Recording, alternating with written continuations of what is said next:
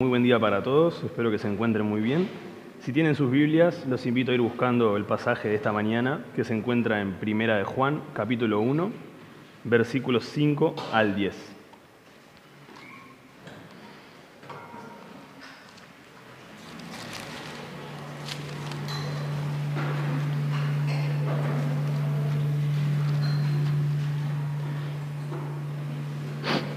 Vamos a orar para empezar. Padre amado, te pido que bendigas este tiempo, Señor. Te pido sobre todo que tu Espíritu Santo esté trayendo iluminación, Señor, para comprender tu palabra, para entender cuál es el mensaje que nos dejaste, Señor, y cómo podemos como hijos tuyos, pecadores, acercarnos en adoración y en, espíritu quebrantado, Señor. También te quiero rogar, Señor, que guíes mis palabras, Señor, y que todo lo que no sea para tu honra, vos mismo puedas desecharlo del corazón de, mis hermanos, Señor. En el nombre de Jesús, amén. Como recordarán, este año estamos estudiando de manera paralela al libro de Mateo la carta de Primera de Juan. Hace algunas semanas atrás, Edu se encargó de explicar la introducción y ahora vamos a adentrarnos en el mensaje y en el cuerpo de la carta. Y la verdad es que este pasaje no tiene como una estructura bien definida, Así que Juan lo que va a hacer es construir algunas enseñanzas en base a una primera premisa, que es Dios es luz. Así que leamos entonces Primera de Juan, capítulo 1, del 5 al 10. Dice así, y este es el mensaje que hemos oído de Él y que les anunciamos. Dios es luz y en Él no hay ninguna tiniebla. Si decimos que tenemos comunión con Él, pero andamos en tinieblas, mentimos y no practicamos la verdad. Pero si andamos en la luz, como Él está en la luz, tenemos comunión los unos con los otros y la sangre de Jesús, su Hijo, nos limpia de todo pecado. Si decimos que no tenemos pecado, nos engañamos a nosotros mismos y la verdad no está en nosotros. Si confesamos nuestros pecados, Él es fiel y justo para perdonarnos los pecados y para limpiarnos de toda maldad. Si decimos que no hemos pecado, lo hacemos a Él mentiroso y su palabra no está en nosotros. Esa es la palabra del Señor. Entonces, el mensaje que el Hijo vino a traer es Dios es luz y en Él no hay ninguna tiniebla. Dios es luz. Dios está revelando a sí mismo en su palabra como luz. Y quiero que podamos pasar primeramente un tiempo reflexionando acerca de este concepto de Dios y la luz. Podemos ver en varias ocasiones en la palabra que cuando Dios se manifiesta, de alguna manera la luz está presente. Por ejemplo, en Primera de Timoteo 6 dice, el único que tiene inmortalidad y habita en luz inaccesible, a quien ningún hombre ha visto ni puede ver. La imagen que Pablo nos da acá es la de una luz encandilante, pura e inaccesible, a la que ningún hombre puede entrar. Es una luz fuerte y perfecta, inaccesible para cualquier mortal. Otro ejemplo es en Apocalipsis, cuando está hablando de la Nueva Jerusalén. Dice, la ciudad no tiene necesidad de sol ni luna que la iluminen, porque la gloria de Dios la ilumina y el Cordero es su lumbrera.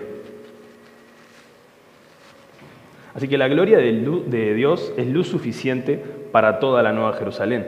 Continúa diciendo, las naciones andarán a su luz. O sea que la luz de Dios realmente será algo protagónico para nosotros y las naciones en el cielo. Y recordemos también, por ejemplo, lo que pasaba en el Éxodo.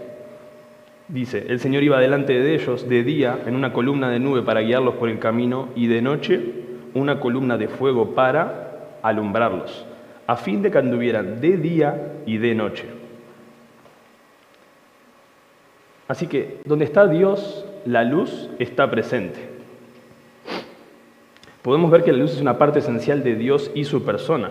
Esta luz de Dios es tan brillante y tan pura que el hombre no puede entrar ahí así nomás. Entonces, Dios mismo está diciendo acerca de Él, yo soy luz. Pero debemos preguntarnos, ¿qué quiere decir realmente Dios al decirnos que Él es luz? O sea, ¿qué es lo que significa esto? ¿Acaso significa que Dios quiere que lo veamos como un astro luminoso que, flota ahí en la nada, como una especie de luz mística? No, eso no es lo que está queriendo decir acá Dios. Entonces, ¿qué es lo que Él quiere decir? Si vamos a lo más simple, ¿Cuál es la función principal de la luz? Bueno, en esencia la función principal de la luz es revelar o exponer. Básicamente la luz hace que las cosas sean visibles. eh, que las podamos ver como realmente son.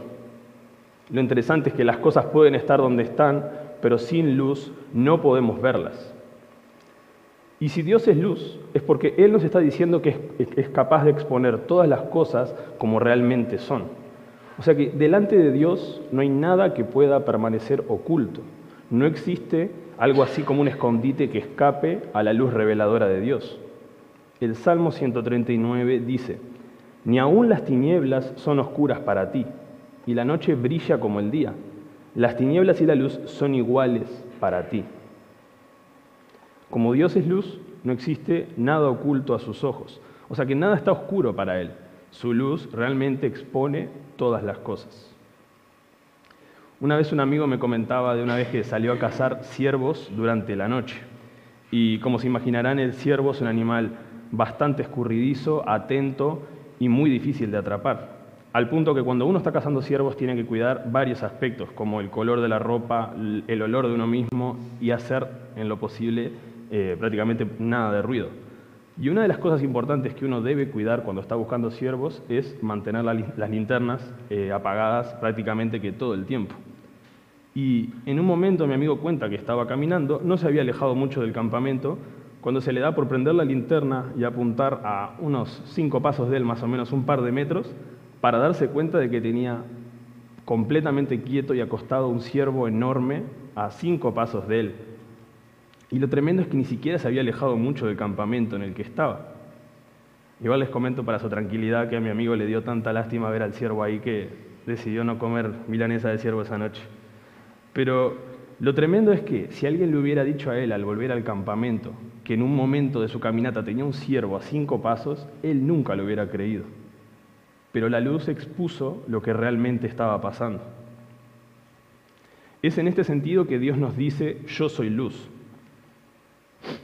porque a través de mí las cosas pueden verse como realmente son y no como una distorsión. Y algo importantísimo en esto es que Dios es verdaderamente luz para nosotros en el sentido de que Él alumbra y se revela a sí mismo y de esa manera nos da a entender el significado de todas las cosas.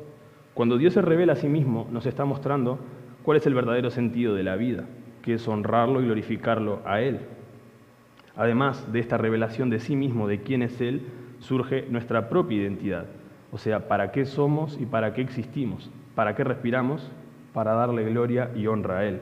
Todo esto surge de su capacidad de alumbrar y darnos entendimiento y comprensión de quién es Él. Pero el pasaje no solo nos dice que Dios es luz, vamos a leer el 6 y el 7. El 6 dice así, si decimos que tenemos comunión con Él, pero andamos en tinieblas, mentimos y no practicamos la verdad. Pero si andamos en la luz, como Él está en la luz, tenemos comunión los unos con los otros y la sangre de su Hijo Jesús nos limpia de todo pecado. Desde el momento que nos reconocemos cristianos, tenemos el llamado de andar en la luz del Señor. Todo cristiano debe andar de manera activa y con un esfuerzo consciente en la luz de Dios. ¿Y cómo se ve esto en la práctica? Bueno, primeramente podríamos pensar que el llamado a andar en la luz es un llamado a no pecar jamás. Y si bien es verdad que tenemos el llamado a andar en santidad rechazando el pecado, andar en luz no implica exactamente que nunca vayamos a pecar. Porque en el propio pasaje Juan está diciendo, si decimos que no tenemos pecado, nos engañamos a nosotros mismos y la verdad no está en nosotros. O sea que si decimos que no tenemos pecado, nos estamos autoengañando. Entonces, ¿cómo se ve un cristiano que anda en la luz? Hay dos conceptos clave que surgen de este pasaje que estamos estudiando, que son reconocimiento y arrepentimiento. Si somos cristianos que pretendemos andar en la luz de Dios, deberemos evaluar si estas dos disciplinas se encuentran presentes en nuestra propia vida. Reconocimiento y arrepentimiento. Primeramente, el reconocimiento. ¿Qué es lo que estamos reconociendo frente a Dios? Claramente estamos hablando de reconocer nuestro propio pecado. Negar el pecado personal es una tendencia universal para todo hombre y mujer que vive en un mundo caído. Lo voy a repetir. Negar el pecado personal es una tendencia universal para todo hombre y mujer que vive en un mundo caído. Juan 3:19 es súper claro a la hora de explicar el estado espiritual en el que se encuentra sumergido el mundo. Dice Juan 3:19, y este es el juicio, que la luz vino al mundo y los hombres amaron más las tinieblas que la luz, pues sus acciones eran malas. Pero sin la iluminación del Espíritu Santo sería imposible que una persona reconozca su propio pecado. Esto es algo que solo la luz de Dios puede producir, que el pecador reconozca e incluso también acepte su propia condición. Una ilustración que me encanta para entender esto es la del fariseo y el publicano. En esta parábola de Jesús, en Lucas 18, tenemos por un lado a un hombre orando consigo mismo, repasando sus atributos y sus obras delante de Dios. Dice el fariseo en la parábola, Dios, te doy gracias porque no soy como los otros hombres, ladrones, injustos, adúlteros, ni aun como este publicano. Ayuno dos veces a la semana, doy diezmos de todo lo que gano. O sea, básicamente el fariseo está diciendo, Estoy alegre, estoy feliz porque no tengo nada que arrepentirme. Mis manos están limpias. Incluso Dios debería estar orgulloso de mí. Y por otro lado tenemos al publicano a lo lejos que ni siquiera se atrevía a entrar al templo, pero él sí oraba al Dios verdadero. Dice Jesús acerca de él. Se golpeaba el pecho diciendo, Dios, sé propicio a mí, un pecador.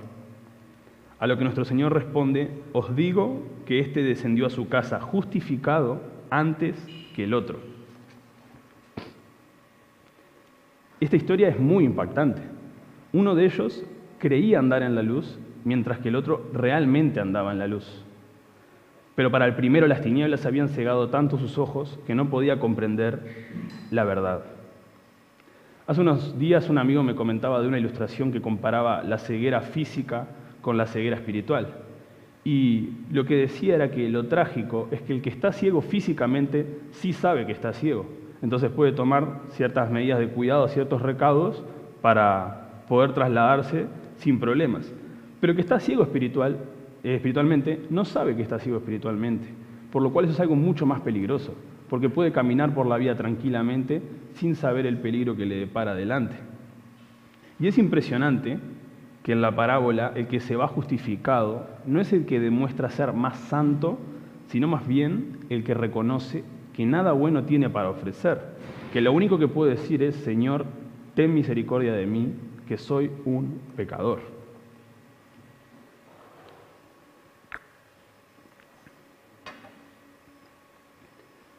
Aquel que anda en la luz de Dios será capaz de ver su propio pecado y aceptar su condición de pecador. Básicamente es una actitud de decir, Dios, tenés razón, soy un pecador. Esto es el reconocimiento.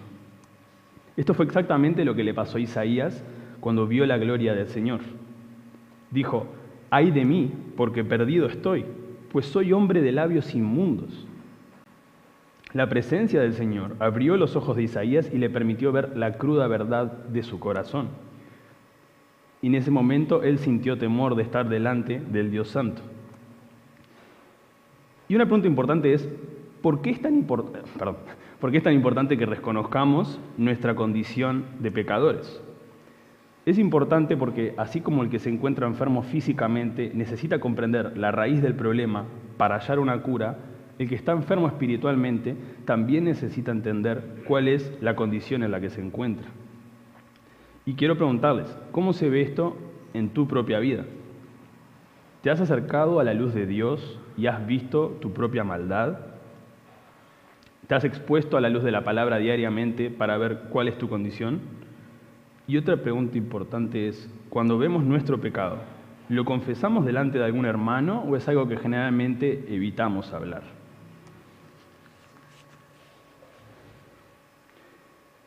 El Señor es luz y puede ver nuestro pecado claramente.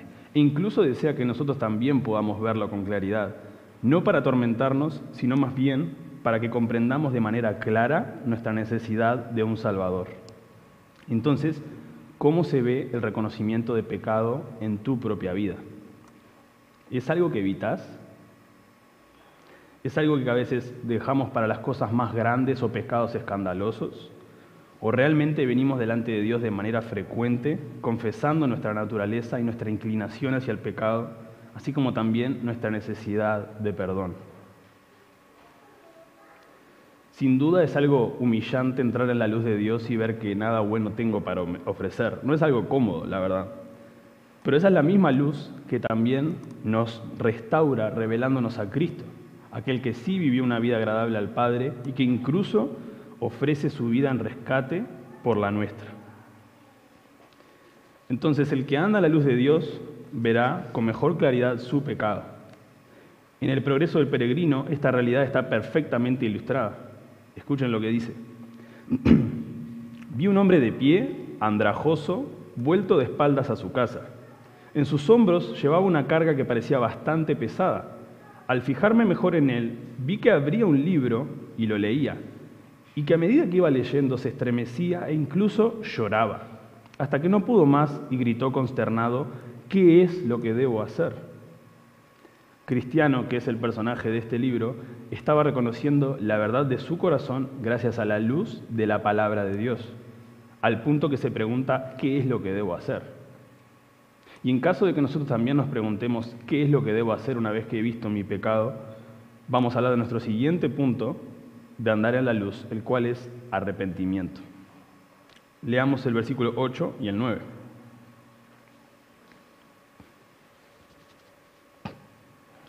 Si decimos que no tenemos pecado, nos engañamos a nosotros mismos y la verdad no está en nosotros. Si confesamos nuestros pecados, Él es fiel y justo para perdonarnos los pecados y para limpiarnos de toda maldad. Dios es impresionante, porque no solo brilla sobre el pecador para que éste reconozca su condición, sino que además provee los medios para purificarlo y restaurarlo. Si el Señor simplemente alumbrara y nos dejara a solas con nuestro pecado, sería una situación muy desesperante. Básicamente es igual a diagnosticar a alguien con una enfermedad mortal y decirle que no hay una cura. Es realmente algo desesperante. Sería como decir, esta es tu condición y no tenés ninguna esperanza en este mundo. Pero el Señor no nos deja solos con nuestra iniquidad, sino que provee un salvavidas en forma de cruz. Dice el texto, si confesamos nuestros pecados, Él es fiel y justo para perdonarnos los pecados y para limpiarnos de toda maldad. Este debe ser uno de los pasajes más utilizados, más citados y más orados en toda la historia de los santos que han caminado en la tierra desde que Juan escribió esta carta. Y es verdaderamente hermoso encontrar en la palabra una promesa como esta, que nos garantiza un perdón real y efectivo de parte de Dios para el pecador. ¿Cuántas veces has hallado consuelo en esta promesa? Y sin embargo, muchas veces dudamos de esta promesa. Capaz por un sentimiento de culpa que quedó o por la sensación de que nada ha cambiado dentro nuestro. O también incluso podríamos pensar en el perdón del Señor en comparación con el perdón humano. Pero la diferencia es que nuestra misericordia en nuestras fuerzas es muy limitada. Por ejemplo, pensemos en la actitud de perdono, pero no olvido. Ese tipo de actitudes demuestran la debilidad detrás de nuestro perdón. Pero el Señor nos está dando acá dos garantías que nos muestran la firmeza de su perdón para el pecador arrepentido. ¿Cuáles son estas garantías entonces? Bueno, primeramente nos dice que Él es fiel. Esto es fundamental, porque imagínate por un momento que el perdón de Dios dependiera de algo que nosotros mismos tuviéramos que hacer para ganarlo. Sería muy frustrante, si somos honestos. Porque si ya vi en mi propio carácter que no soy capaz de serle fiel a Dios en mis propias fuerzas, ¿qué esperanza puedo tener si este perdón dependiera en lo más mínimo de mí mismo? Pero al decir que Dios es fiel para perdonarnos, nos está diciendo que el perdón de Dios va de la mano con su propio carácter. El publicano de la parábola que hablábamos hace un momento no se fue justificado porque tuviera algo que ofrecer, sino más bien porque el Señor tuvo misericordia de él. Y es este mismo Señor el que ha prometido mostrarle misericordia a cualquiera de sus hijos que venga delante suyo en arrepentimiento. Se trata entonces de que Dios mismo lo ha prometido y en Él no hay sombra de variación, dice en Santiago. Él es fiel, entonces confiemos en su fidelidad. Si hemos reconocido nuestro pecado y nos hemos arrepentido, Dios es fiel y fuiste perdonado. Su carácter y su promesa deben prevalecer eh, por encima de nuestra sensación de culpa. Y no me malinterpreten, porque no estoy diciendo que toda culpa sea mala. Porque muchas veces es esa misma sensación de culpa la que nos lleva a, arrepentirnos y a reconocer nuestro pecado delante de Dios. Pero luego de haber confesado nuestro pecado, por su fidelidad estamos perdonados. Su perdón no depende de nuestros sentimientos. Y eso es algo maravilloso. La otra garantía de parte de Dios es su justicia. Dice, Él es fiel y justo. Y esto es interesante porque bien uno podría esperar que dijera fiel y misericordioso, fiel y compasivo, fiel y bondadoso, pero dice fiel y justo. ¿Y por qué dice esto? Y la verdad es que si Dios nos perdonara, así nomás, sin ningún tipo de consecuencia, estaría yendo en contra de su propio carácter. Él es justo. ¿Y su justicia qué implica? Implica que toda iniquidad sea castigada. Si Él dejara pasar así nomás nuestro pecado, estaría siendo injusto porque estaría barriendo nuestro pecado debajo de la alfombra en lugar de castigarlo como realmente corresponde. Pero este es un perdón justo. ¿Por qué? Lo que nos garantiza el perdón efectivo de parte de Dios es que el castigo por nuestro pecado ya fue pagado por alguien más. Cristo pagó por nuestros pecados en la cruz, no solo los pasados, sino también los presentes y los futuros. El tema es que ya no hay una deuda que pagar, porque Cristo saldó toda esa deuda que teníamos con Dios en esa cruz. Él murió en el lugar que merecíamos cada uno de nosotros. Y por eso el Señor puede decir, soy fiel y justo para perdonarte. Tu perdón está saldado, está comprado. Esto es justo y te lo regalo. Eso es lo que el Señor está diciendo al decir, soy fiel y justo para perdonarte. Entonces su perdón no depende de nuestros sentimientos, sino de su fidelidad y su justicia. Entonces vimos que andar en la luz de Dios implica reconocer nuestro pecado y también confesarlo en arrepentimiento para ser limpios de este pecado. Pero una pregunta que me surgía mientras estudiaba el pasaje era, ¿qué es lo que Dios busca con todo esto? O sea, ¿por qué es que nos manda andar en la luz? El versículo 7 dice algo muy importante. Dice el 7, pero si andamos en la luz, como Él está en la luz, tenemos comunión los unos con los otros y la sangre de Jesús, su Hijo, nos limpia de todo pecado. Juan está hablando de andar en la luz como un equivalente a tener comunión los unos con los otros.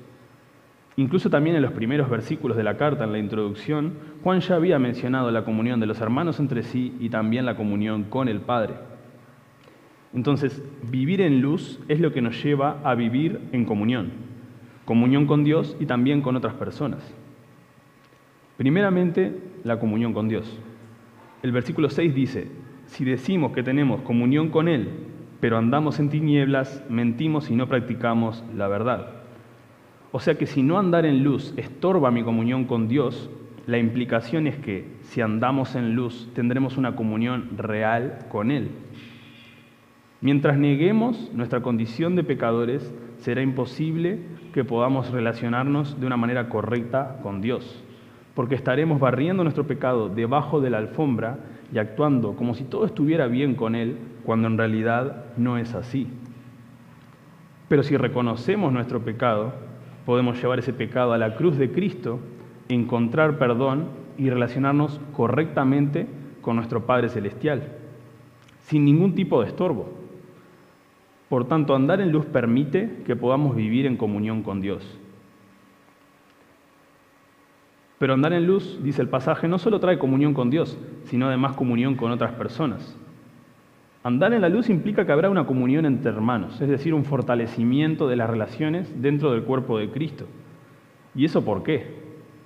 La respuesta es porque no estaremos relacionándonos de una manera falsa sino en base a la genuinidad de nuestro quebrantamiento que todos tenemos y de nuestra restauración en Cristo. Lo que la luz de Dios revela en su palabra es que yo soy el primero de los pecadores, que necesito misericordia al igual que cualquiera de mis hermanos.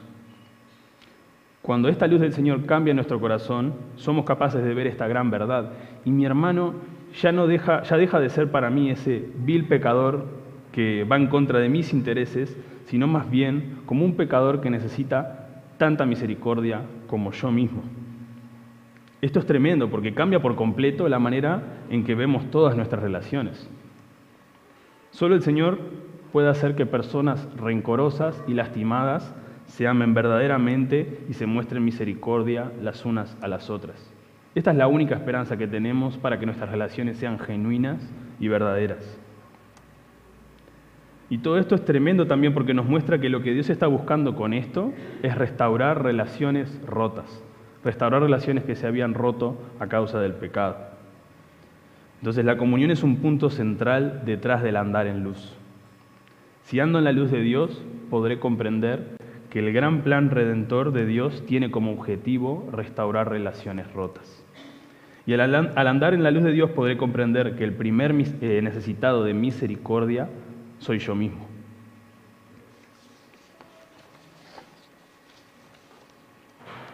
Entonces, para terminar este tiempo, nuestro llamado a andar en la luz de Dios es un llamado a andar en reconocimiento y en arrepentimiento por nuestro pecado.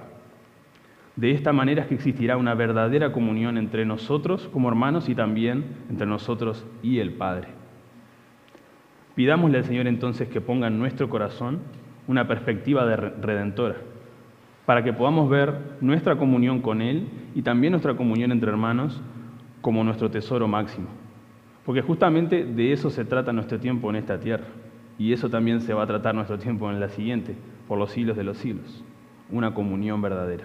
Vamos a orar para terminar.